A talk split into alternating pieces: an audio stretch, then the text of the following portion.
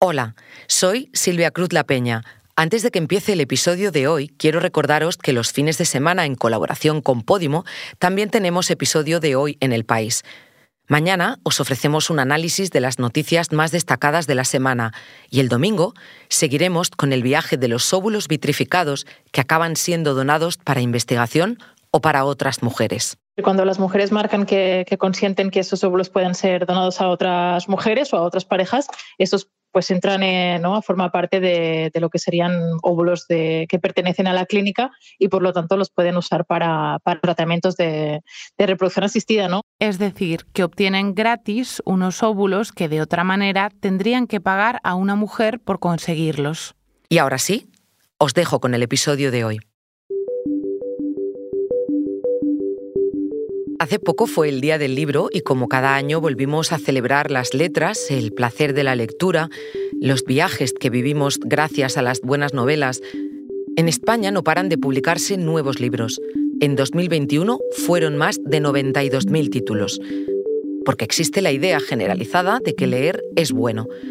Pero, ¿y si no lo fuera siempre? ¿O no lo fuera para todo el mundo? Soy Silvia Cruz La Peña. Hoy, en el país? ¿Por qué leer no te hace mejor persona?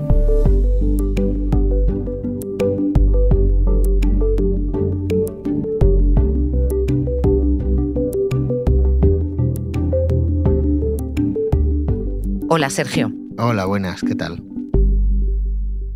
Sergio Fanjul es mi compañero, redactor de cultura en el país, y le ha dado muchas vueltas a esto del arte de leer. Eh, hace poco, además, ha escrito un artículo sobre el reverso tenebroso de la lectura. Así lo tituló. Sergio, dime, ¿siempre es bueno leer?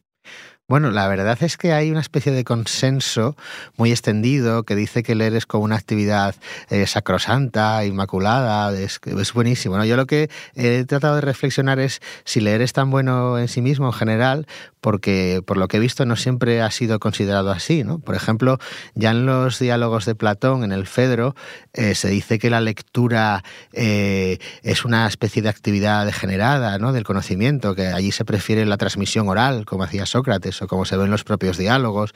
Luego hay ejemplos como el de Don Quijote, que de tanto leer se le secó el cerebro, ¿no? de leer novelas de caballería. También hay casos de bibliofrenia, de los que habla Joaquín Rodríguez en un libro así titulado, ¿no? de gente que pierde la vida porque se vuelve vuelve loca con la lectura, porque acumula bibliotecas tan grandes que se incendian y le caen encima. Y, bueno, y, las dictaduras, ¿no? No solo han quemado libros, sino que muchas veces han utilizado ciertas lecturas y ciertos libros para, para adoctrinar y controlar a la población.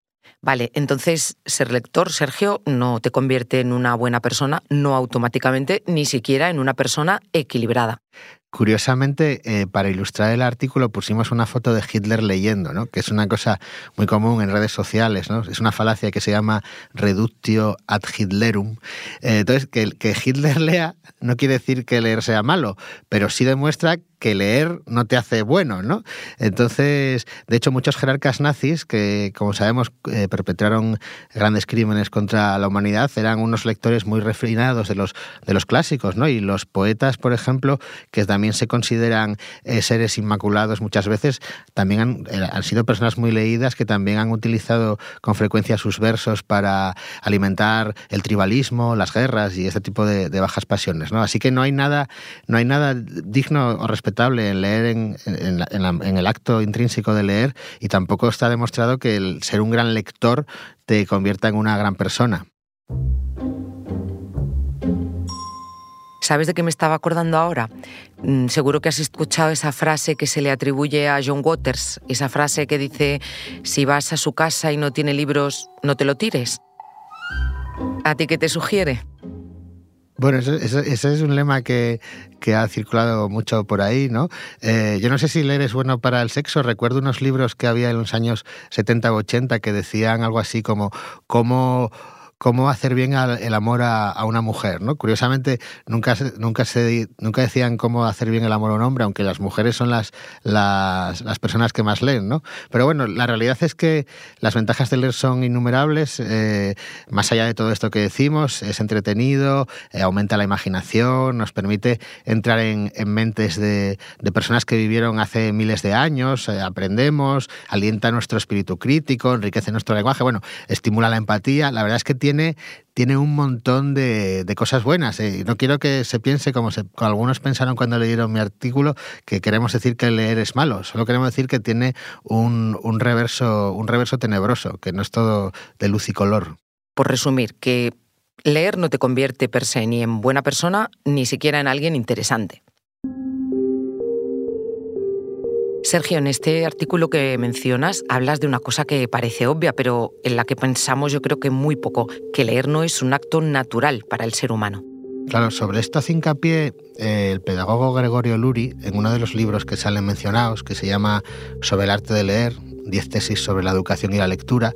Y bueno, ahí se cuenta que, bueno, que lo que, es, lo que todos sabemos, ¿no? que mientras que hablar es una actividad que aprendemos de forma natural porque lo absorbemos del, del medio ambiente, ¿no? de la sociedad que nos rodea y vamos aprendiendo de una forma muy prodigiosa a, la capacidad del lenguaje, para leer no están, no están así, ¿no? nos tienen que enseñar, eh, cuesta mucho esfuerzo y no solo cuesta esfuerzo aprender a leer, sino que cuesta esfuerzo practicar la lectura luego. ¿no? Nos cuesta mucho leer, sobre todo ahora que tenemos tantas cosas a nuestra disposición para distraernos. Y también me llama mucho la atención que en esta sociedad se valora mucho la cultura del esfuerzo a la hora, por ejemplo, de lo laboral, pero a la hora del ocio no se, no se, no se busca tanto el esfuerzo, ¿no? Se busca el no esforzarse, lo que por otro lado tampoco es descabellado. De hecho, en ese artículo hablabas de algo que hemos mencionado antes, hablabas del arte de leer.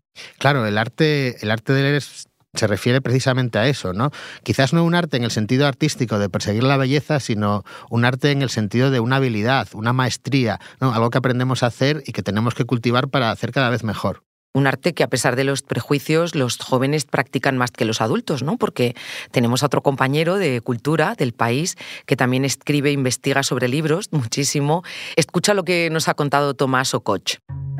Si se miran los números, los adolescentes son eh, los que más leen de toda España. Vamos, la, edad de 10, 14 y 14, 18 son las que más leen con diferencia. Y son, curiosamente, porque también se podría pensar otra cosa, los que más leen en papel. Y, tanta pantalla, tanta, tanta idea de que solo están enganchados a los móviles, también, pero que, que leen mucho en papel. Claro, quien formula teorías todo el rato sobre los adolescentes somos, bueno, pues gente bastante más mayor o mucho más mayor y entonces a lo mejor deberíamos preguntarnos hasta qué punto también tienen que ver con, con algún Sánchez Gab algún prejuicio. Otro prejuicio bastante habitual es, sí, ya, pero bueno, si leen, leen cosas malas. Eh, ¿Y los adultos qué? Es decir, si miras, como decía una editora de libros, sobre todo para, para chicos y chicas, pues tampoco es que si miras la lista de los libros más leídos y más vendidos de adultos, te encuentres con James Joyce todo el rato. Entonces, bueno, pues a lo mejor también en ese sentido deberíamos ser un poco más prudentes y, más equilibrados. Sergio, las editoriales compiten, entre otras cosas, por, por, atraer a todo ese público más joven y mm, tú también tienes ideas un poquito provocadoras sobre si se publican o no demasiados libros en este país. ¿Tú crees que se publican demasiados libros en España?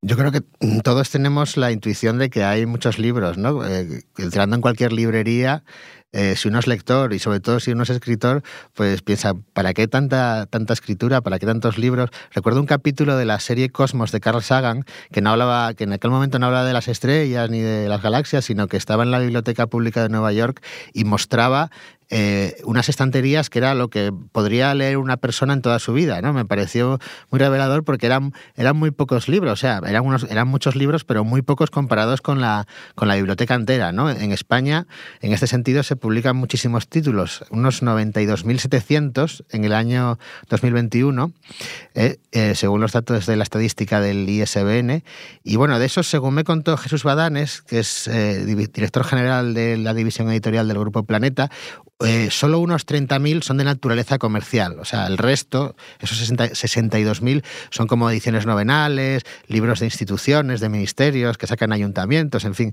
todo tipo de publicaciones que no se comercializan de esa manera. Pero bueno, 30.000 libros eh, de naturaleza comercial de los que encontramos en las librerías y de los que compiten eh, por la atención de los lectores, también me parece una cifra bastante inabarcable ¿no? y agobiante. Has mencionado un tecnicismo que es muy del mundo literario, Sergio, edición no venal. Explícanos en qué consiste. Es cuando sacas un libro que no está pensado para ser comprado y vendido. Por ejemplo, el ayuntamiento de un pueblo hace un, hace un premio de relatos y saca un libro que recopila los relatos y los regalan. O el Ministerio del Ramo hace un libro de estudios hidrográficos de no sé qué y no, no, es, para, no es para librerías, es para divulgarlo y repartirlo. Eso es lo novenal. Claro, eh, como decía Tomás o Sergio, no todos son libros de James Joyce, lo que la gente está leyendo. Te voy a dar un dato que me ha buscado nuestra compañera Belén Remacha. Durante semanas, el libro más vendido en Amazon ha sido el de Ana Obregón, o el de su hijo, no sabemos. Ahora está en el número 2. ¿A ti qué te sugiere esto? Bueno, el libro de Ana Obregón es un curioso artefacto literario, ¿no? Eh, se, publican efectivamente muchos libros eh, de urgencia, ¿no? Libros protagonizados o escritos o supuestamente escritos por, por, personas famosas, libros que se dedican mucho a una situación pasajera, ¿no? Al final el tiempo va filtrando esa gran masa eh, libresca que vamos produciendo continuamente y va dejando, decantando, ¿no? Los clásicos y, todo, y muchos de esos libros van, van a acabar pues en el sumidero de, la historia y desapareciendo y olvidándose para siempre, ¿no? La gente piensa que cuando escribes un libro, eh, plantas un hijo y tienes un hijo, eh, pasas, a, pasas a la historia, pero con ninguna de las dos cosas puedes trascender mucho más que unos pocos años. Bueno, claro, esto siempre ha pasado, ¿no? En los años 70 o en, o en, otras décadas también se publicaron libros de los que ahora ni nos acordamos y han trascendido los buenos o los mejores. Claro, y puede que incluso autores que en su época eran considerados eh, buenos, eh, exitosos y que vendieron muchos libros, ahora o dentro de unos años no se recuerden, ¿no? Eso pasa mucho. No sé, por ejemplo, me vino a la cabeza eh, Echegaray, José Echegaray, que fue premio Nobel de literatura en España y nadie lee a Echegaray. A Vicente Alexander también le pasa algo parecido. Entonces, son fenómenos extraños como la la mm, calidad literaria y la fama pues son fenómenos eh, fluctuantes. Antes hemos mencionado a Amazon porque el libro de Ana Obregón está entre los más vendidos y quiero volver a Amazon un momento también porque está claro que le quita cuota de mercado a las librerías de barrio, por ejemplo. Eso me lleva a pensar una cosa, que estamos aquí hablando de si leer es bueno o no es bueno y te quiero preguntar, ¿comprar libros siempre está bien? O comprar libros es otro acto consumista más de los muchos que hacemos cada día?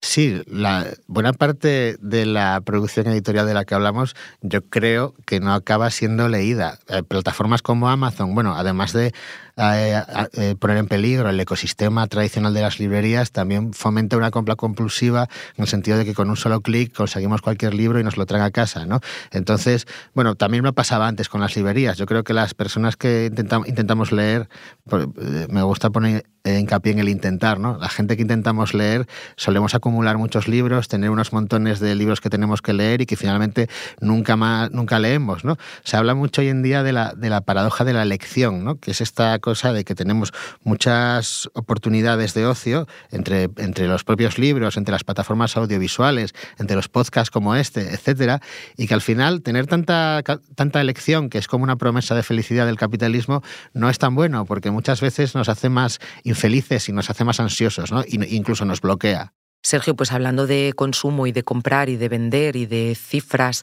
eh, te quiero preguntar también, en España, ¿quién vive realmente de escribir? La verdad, como te decía antes, que esta, este gran aluvión de, novedades en las librerías, que se pisan unas a otras, que tiene poco, que da poca visibilidad a cada libro, también, también es muy desalentador para lo que, los que escribimos, ¿no? Porque pensamos, bueno, ¿para qué, ¿para qué escribir libros si al final hay tanto ya escrito que vas a aportar? Luego todo, todo sucede tan rápido, dura todo tan poco, ¿no?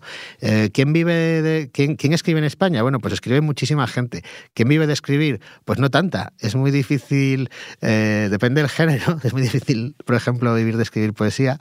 Eh, bueno, es prácticamente imposible. Hay otros géneros que, como la novela, que dan más oportunidades para vivir de ellos, pero la, yo creo que la mayor parte de las personas que escriben o no viven de escribir o viven de actividades relacionadas con escribir, como puede ser dar cursos, dar conferencias, eh, colaborar en prensa, enseñar literatura, en fin, todos esos oficios alrededor de la escritura y que a veces la escritura posibilita, pero que no es específicamente eh, escribir y vender libros. Sergio, acabas de decir escribimos en primera persona, porque tú además acabas de sacar un libro, La España Invisible, un libro sobre pobreza y desigualdad. Sí, me alegro de que me hagas esa pregunta. Así yo mismo voy a colaborar, estoy colaborando con, con, esta profusión libresca y estamos a la espera de ver si mi libro acaba formando parte de la gran masa de descartados de la historia o se convierte en un clásico universal. Esperemos que lo segundo. A ver, has escrito un libro, trabajas en la sección de cultura de este periódico e imagino que como todos y todas vives una vida acelerada. ¿Cómo te gestionas tú para leer lo que quieres y lo que tienes que leer por trabajo o por ocio? Pues es complicado. Respecto a los libros que hay que leer por trabajo y por ocio, yo intento que coincidan escribir o hacer eh, cosas en el periódico sobre que estén basadas en libros que me gustan. Eso no siempre es así, porque nosotros no solo nos debemos como periodistas a nuestros gustos, sino también tenemos que hablar de cosas de interés público y general, ¿no? Así que a veces pues tienes que tratar libros o temas que no son tu pasión, pero que el público merece conocer, ¿no? Y luego el otro día entré en una curiosa polémica en Twitter porque hablaba de que la gente que manejamos muchos libros como periodistas, editores, investigadores, académicos, etcétera, eh, solemos ser librocachistas, o sea que solemos leer los libros eh, a cachos, el fragmento que nos interesa, el prólogo, lo ojeamos, intentamos ver si hay algo que sacar, si hay interés, en fin, manejamos muchos libros a la vez, ¿no? Como malabaristas. Y este, este esta cosa del librocachismo y el libroenterismo, curiosamente generó una enorme polémica, en la, bueno, enorme, una polémica medio pensionista en, en, Twitter y nunca pensé que algo así tan, tan blanco como la manera de leer libros pudiera, pudiera suscitar polémica, aunque al fin y al cabo es algo parecido a la controversia entre el sincebollismo y el concebollismo en la tortilla o el solotildismo y el antisolotildismo, que también hemos visto últimamente. Espera, espera, pero ¿qué es eso de librocachismo y libroenterismo? ¿Qué es esta teoría?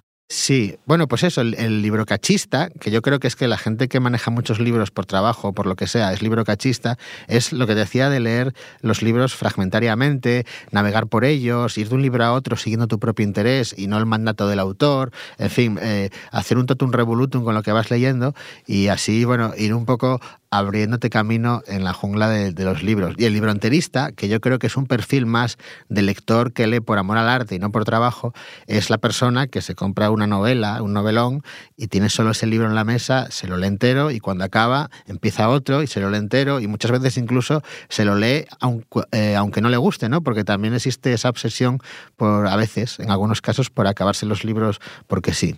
Y también hay dos tipos de persona en esto de leer, los que leen varios libros a la vez, entre las que me incluyo, y los que leen uno detrás de otro.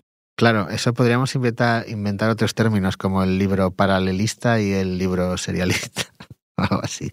Bueno, y si alguien tiene poco tiempo para leer, tú que sabes tanto de lecturas, de libros, de autores, de autoras, hay unos libros mejores que otros. ¿eh? ¿Qué recomendarías? ¿Un clásico, un libro de autoayuda, una novedad editorial? Bueno, esto siempre hay diatribas sobre el gusto, ¿no? De lo que es bueno, lo que es malo, lo que merece ser leído, lo que no. Yo aquí recomiendo que cada uno lea lo que le gusta o que no lea en absoluto, ¿no? Si a alguien no le gusta leer, tampoco es una cosa obligatoria leer, sobre todo en estos tiempos en los que hay oportunidad de adquirir información y cultura de otras maneras. Así que cada uno lea lo que le guste y sobre todo el diario El País. Y tu libro, ¿no? y mi libro. Gracias, Sergio. Gracias.